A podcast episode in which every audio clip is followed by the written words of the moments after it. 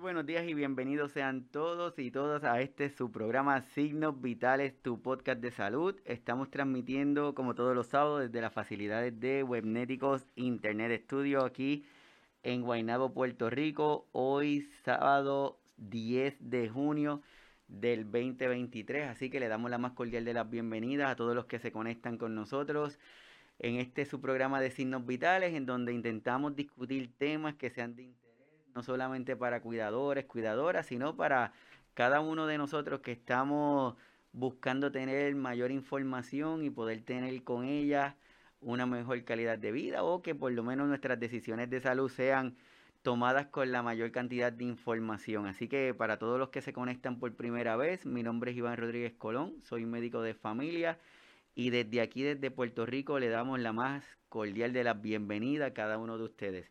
Como todos sabemos, las condiciones de demencia, las condiciones neurodegenerativas son un área que de suma importancia para cada uno de nosotros, también para los gobiernos, las ciudades, los países, para todos, la familia, el paciente, porque significan unos cambios en, en el estilo de vida.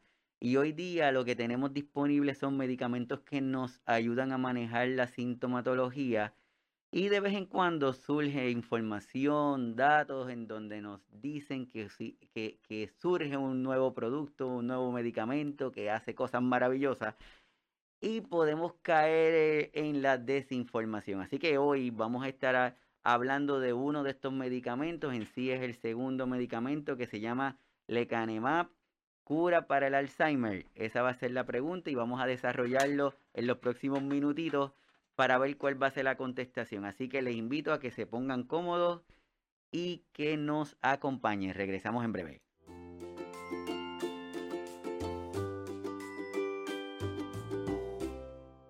Como les dije en la introducción del programa, hoy vamos a estar hablando de este, de este medicamento, pero cuando hablemos de él, vamos a hacerlo de una forma amplia. Lo estamos utilizando porque es el más reciente que tuvo una aprobación acelerada de la FDA y más adelante vamos a hablar de cada una de estas cosas, de los términos, de, de lo que utilizan al momento en que nos hacen la presentación de estos productos.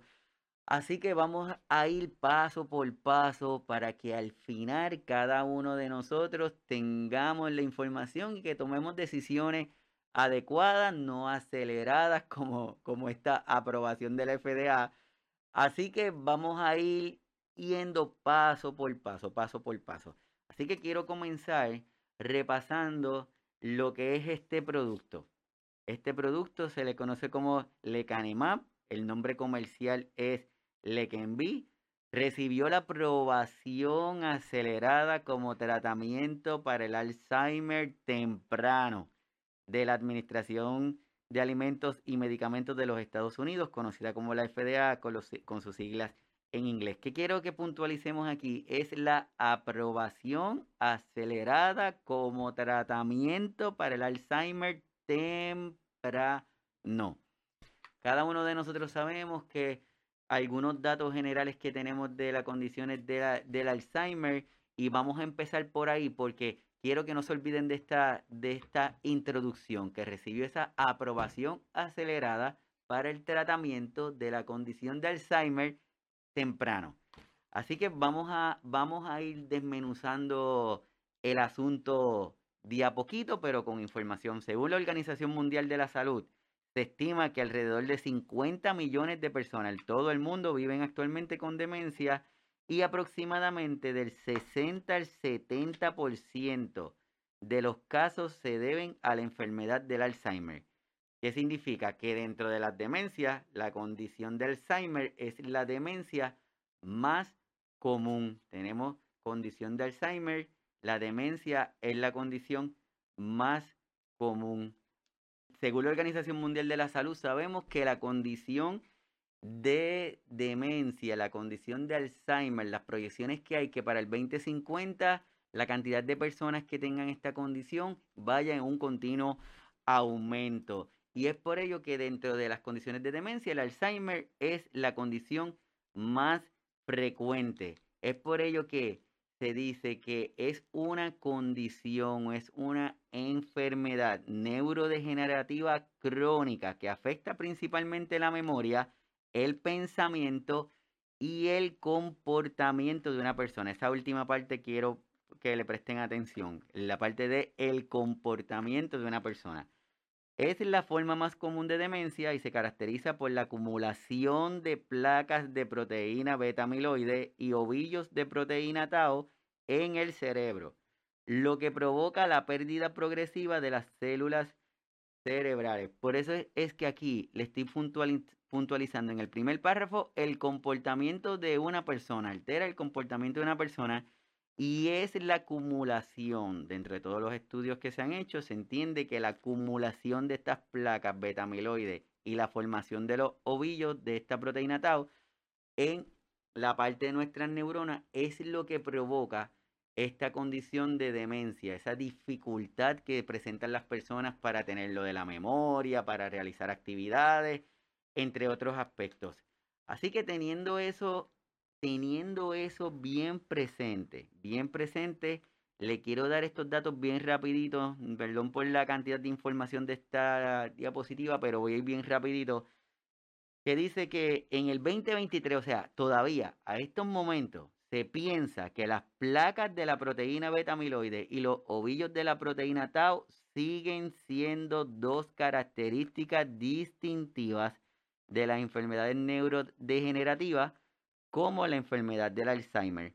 Es por ello que, como todavía, según los estudios, los, ah, los hallazgos que se van haciendo, se entienden que estas dos son la causa principal de estas condiciones de demencia o condiciones degenerativas, todos los esfuerzos de investigación se dirigen a contrarrestar esa área, a atacar esa área, a prevenir la formación de estas, de estas proteínas, de estos ovillos, para de esa forma en teoría, lograr tener un control de la condición. Y ahí nos pueden decir, oye Iván, pero entonces, ¿cómo es que se forman estas, esas proteínas y esos ovillos?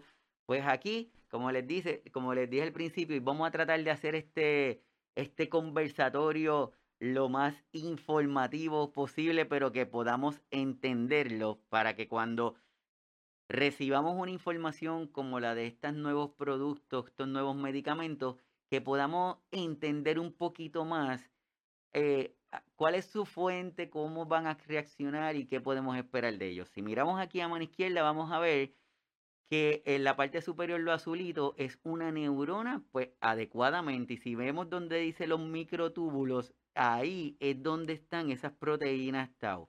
¿Qué sucede?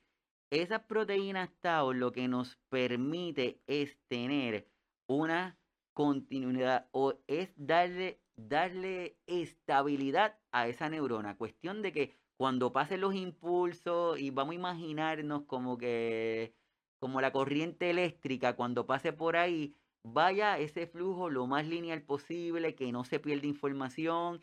Si usted está viendo un televisor, y ese televisor, la imagen se ve borrosa, pues imagínese que eso lo evitamos teniendo estas estructuras adecuadas.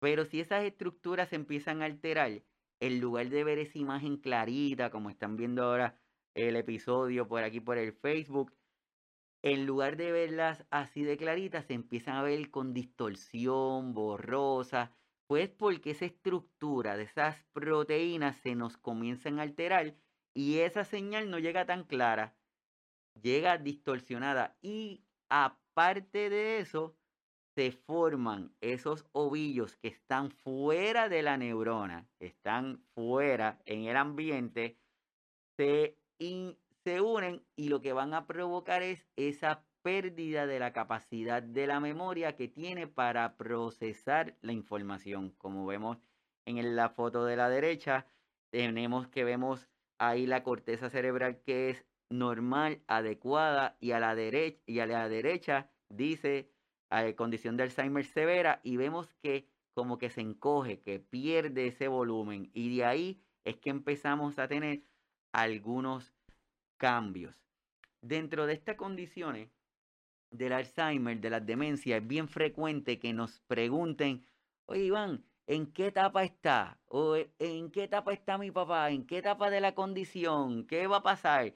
Pues entonces siempre decimos que esto de las etapas mm, pues nos ayuda de una manera en nuestra necesidad de quererlo encajonar todo con, por números y por etapas, pero que cada paciente va a transitar por ellas de forma diferente. Un paciente puede presentar, presentar hoy datos de un estadio de una etapa 2 y al otro día, la semana, el mes, puede presentar datos de un estadio 1. Por eso es que puede variar. Entonces, cuando nos preguntan mucho de en qué etapa está, uno le da un poquito de temor comentarlo, porque si, si decimos alguna etapa, psicológicamente nos encajonamos en esa etapa y podemos perder oportunidades para seguir viendo la progresión o la regresión de estas condiciones. Así que es importante tener ese dato. ¿Por qué le hago este comentario? Porque más adelante vamos a entrar en los datos del estudio de estos medicamentos. Y en los datos de los estudios de estos medicamentos, o la razón por la cual se desarrollan, o a dónde están enfocados estos medicamentos, vamos a ver palabras, palabras que si las dejamos pasar por desapercibidas, no nos vamos a dar cuenta, pero cuando empezamos a tener un poquito de conciencia de lo que significan esas palabras, vamos a tener una idea más clara de lo que es. Así que vamos a hablar un momentito de lo de las etapas. En la etapa del Alzheimer, las etapas de la, ya sabemos que es una condición neurodegenerativa crónica que afecta principalmente la memoria, el pensamiento y la capacidad de realizar tareas. Generalmente se reconocen tres etapas principales, que es etapa temprana o la leve, la etapa intermedia o la moderada y la etapa avanzada. En la etapa temprana, que se le conoce como leve, los síntomas pueden ser leves, ¿verdad? Se oye ahí como que lógico, pero es importante señalar esto. Algunos signos comunes incluyen pérdida de memoria a corto plazo, dificultad para recordar palabras o nombres de los familiares, desorientación en tiempo y espacio y problemas para realizar alguna tarea familiar. Pero los pacientes o las personas son capaces de funcionar de una manera independiente no necesariamente van a necesitar la ayuda de otras personas para realizarlos. Por eso es que en estas etapas iniciales se le conoce al Alzheimer como el gran engañador, porque porque a todos se nos olvida dónde pusimos las llaves del carro, no se nos olvida dónde pusimos los espejuelos, probablemente vamos a algún sitio y nos preguntamos para qué fuimos ahí, qué íbamos a comprar en el supermercado, pero nos acordamos. En algún momento llegamos a acordarnos. Entonces esa etapa leve, quiero que se acuerden de ella, porque es la que le quiero dar énfasis. Etapa temprana. Las personas en esta etapa aún son capaces de funcionar de manera independiente. Y solamente para comentar, la etapa intermedia o la moderada es en donde los síntomas se hacen más evidentes y generalmente se hace evidente que la persona que lo está sufriendo empezamos a darnos cuenta de ellos. Y en la etapa avanzada, pues ya los síntomas son más graves, la persona ya tiene una necesidad, tiene una necesidad para o una dependencia de otras personas para poder hacer sus actividades del diario vivir, entre otros. Así que lo que quiero es, lo que quiero es enfatizar en la etapa leve, porque, porque ahora vamos a entrar un poquito en lo que son estos medicamentos, principalmente este medicamento lecanemab. Que la pregunta es, ¿curará el Alzheimer? ¿Será lo que estábamos esperando, lo que todo el mundo espera que ocurra con este grupo de medicamentos? Pues la contestación es que no. El lecanemab no es una cura para las condiciones de demencia ni la condición de Alzheimer. Es el segundo tratamiento aprobado que aborda la biología subyacente del Alzheimer y cambia el curso de la enfermedad para las personas que se encuentran en las etapas tempranas.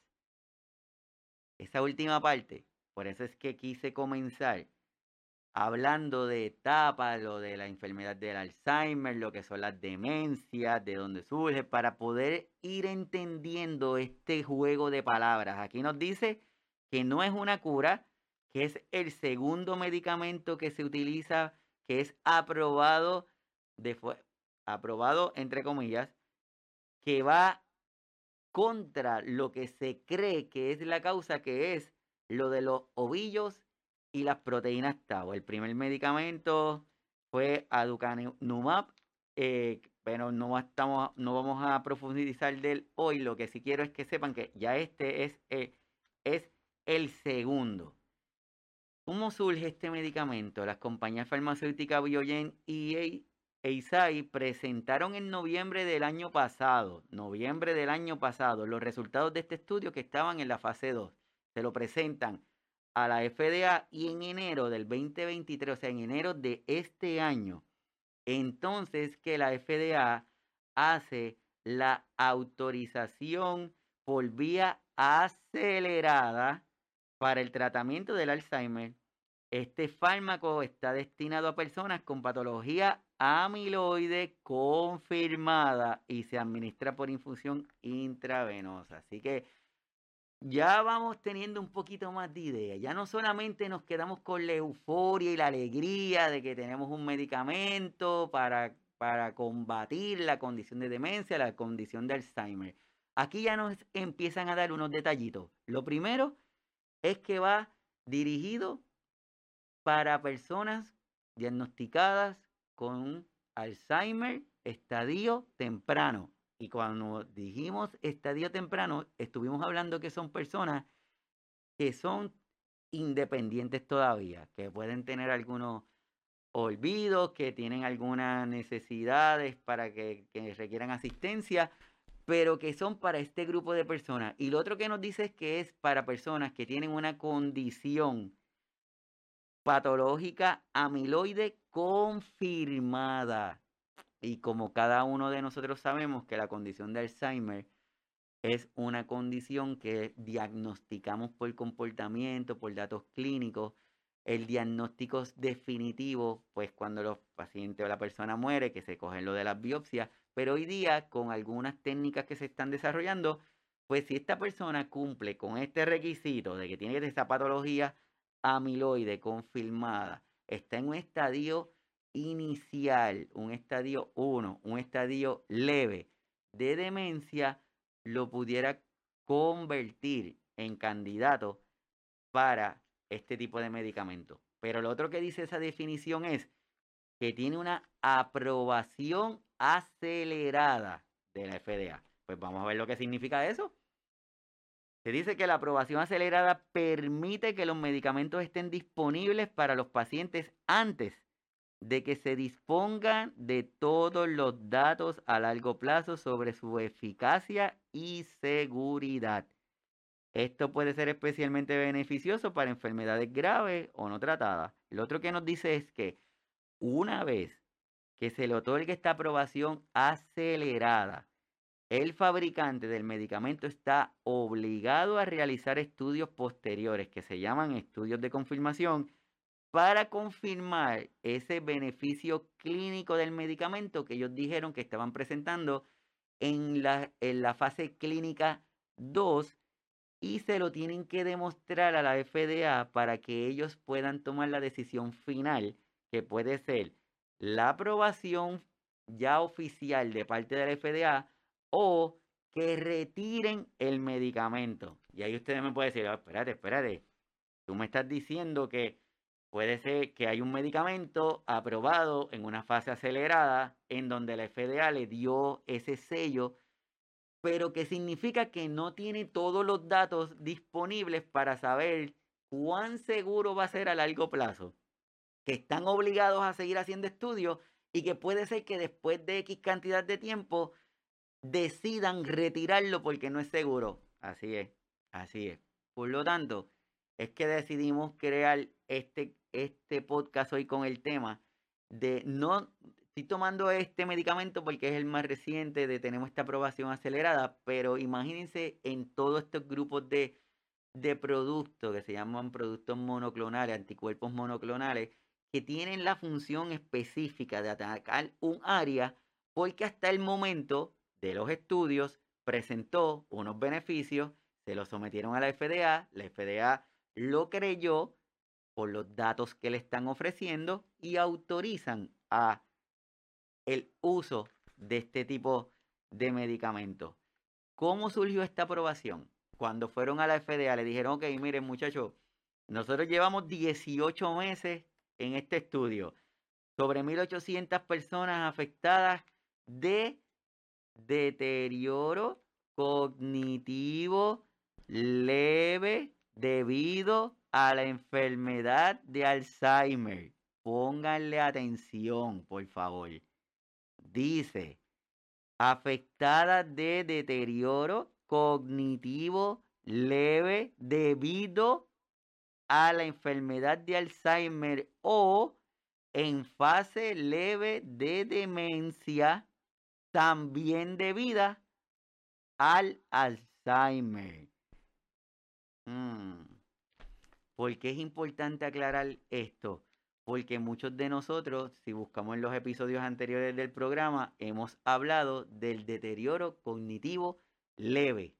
Y se puede prestar a que confundamos que personas con un deterioro cognitivo leve pueden utilizar hasta este momento este tipo de productos cuando aquí me está diciendo, mmm, alerta, ese, esa alteración cognitiva leve tiene que estar con el apellido relacionada con la condición de Alzheimer. No es que tiene la condición de el, con la pérdida cognitiva leve. Entonces, para eso puede podemos decir, ok, pues Iván, pues entonces vamos a aclarar lo que es el, esa pérdida cognitiva. Pues miren, vamos aquí a aclararlo rapidito. Dice, el deterioro cognitivo leve, o las siglas en, en inglés MCI, My Cognitive Impairment, eh, esta es, es una etapa temprana de pérdida de memoria u otra pérdida de capacidad cognitiva, cognitiva en personas que mantienen, personas que mantienen la capacidad de realizar de forma independiente la mayoría de las actividades de la vida diaria. ¿Por qué le estoy dando tanto énfasis a esas palabras? Porque hoy día este tema es un tema que, que, que, ha creado mucha controversia en, la, controversia en la comunidad científica, porque unos están de acuerdo con el término, otros no. Ha ido evolucionando y consideran que si yo tengo si la, si la persona tiene el MCI o el deterioro cognitivo leve, lo tiene, pero no afecta a su vida independiente, no se puede relacionar con una demencia. Y si es así, entonces no sería candidato a este tipo de medicamento. Si esa alteración cognitiva provoca la o desarrolla alteraciones que requieran o que limiten sus actividades del diario vivir y lo hagan más dependiente, en algunos grupos dicen que entonces le puede poner el apellido que es la alteración cognitiva leve con características de demencia y ahí entonces sería candidato a este tipo de productos. Espero que no estemos perdidos. porque Porque podemos estar con, lo de la euforia, de los productos, del medicamento, pero quiero que nos detengamos y y empecemos a buscar los detallitos de lo que nos están comunicando, de lo que nos están diciendo. Pero como puede ser que no lo digan tan rápido, y estamos esperando este tipo de noticias porque nos ayuda a tener esperanza, a tener eh, una ilusión nueva, pues quizás podemos desesperarnos y no tener el beneficio que esperamos. Así que si retomamos a la definición primero, lo que estamos hablando, que es un que, el, que el, este tipo de ensayo clínico se realizó por 18 meses, 1.800 personas. Las personas afectadas tuvieron deterioro cognitivo leve debido a la enfermedad de Alzheimer o en fase leve de demencia, también debido al Alzheimer, fueron los que participaron en el estudio. Mientras que unos participantes recibieron la inyección intravenosa del medicamento, otros recibieron un placebo. Un placebo es que no es el producto. Y este estudio fue doble ciego, que significa que ni las personas que administraban el medicamento, ni las personas que recibían el medicamento conocían qué era lo que le estaban administrando. Esto es para, para darle mayor, mayor credibilidad. Luego de un tiempo lo que descubrieron fue que según los resultados presentados ¿verdad? por las compañías, el 27% que recibió el medicamento presentó una disminución en la progresión del deterioro cognitivo de las personas que se le administró el medicamento comparado con las que no se le administró el medicamento. El 27% disminución en la progresión del deterioro. Ok, vamos de nuevo a, vamos a empezar de nuevo a, a evaluar las palabras. Quedamos de la pregunta es, ¿este tipo de medicamentos curan? No. ¿Qué me dice ahí? Que el 27% de las personas que, en comparación de los dos grupos, el 27% presenta una disminución en la progresión. Quiere decir que la pérdida de memoria que habían tenido no se recuperó. Lo que sucede es que va más lenta la progresión de la condición. Lo hace que que esté más tiempo en una etapa antes de que brinque a otra, por decirlo de alguna forma. Si perdió la memoria en X grado, no es que recupere, es que se hace más lento. Pero esto, como quiera, es un hallazgo sumamente importante porque hasta el momento los medicamentos que tenemos, lo que, lo que utilizamos es para manejar los síntomas comportamiento, entre otras cosas. Y aquí me está diciendo que gracias a este tipo de medicamentos se ve esa disminución en esa progresión en un 27%. Definitivamente es algo que le debemos prestar atención, pero informados. Que sepamos lo que significan estas palabras, que sepamos lo que es, que busquemos información de fuentes adecuadas, que le pregunte a su doctor o a su doctora, que es quien conoce el caso, el paciente, la persona, y es quien puede ayudarnos a entender si en el momento que esto las autoridades entiendan que le va a dar el visto bueno y le va a dar la aprobación completa, pues si somos o no somos candidatos para este tipo de terapia. Por favor, déjenme sus, sus comentarios por el chat para irlos leyendo, porque te, Sé que este tema es, es interesante, sé que sí. Ya tenemos hasta el momento Alzheimer, demencia, etapa, progresión, eh, autorización acelerada.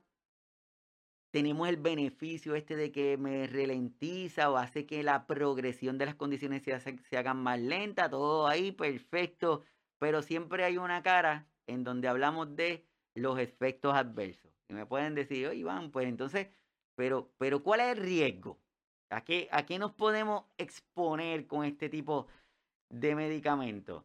Bueno, pues dentro de los hallazgos que se hicieron o que se publicaron al momento de que fueron donde la FDA, los, los efectos adversos más comunes en el grupo del medicamento fueron reacciones en los lugares de la infusión intravenosa, porque porque habíamos comentado que este medicamento se administra de forma intravenosa cada dos semanas. De forma intravenosa cada dos semanas.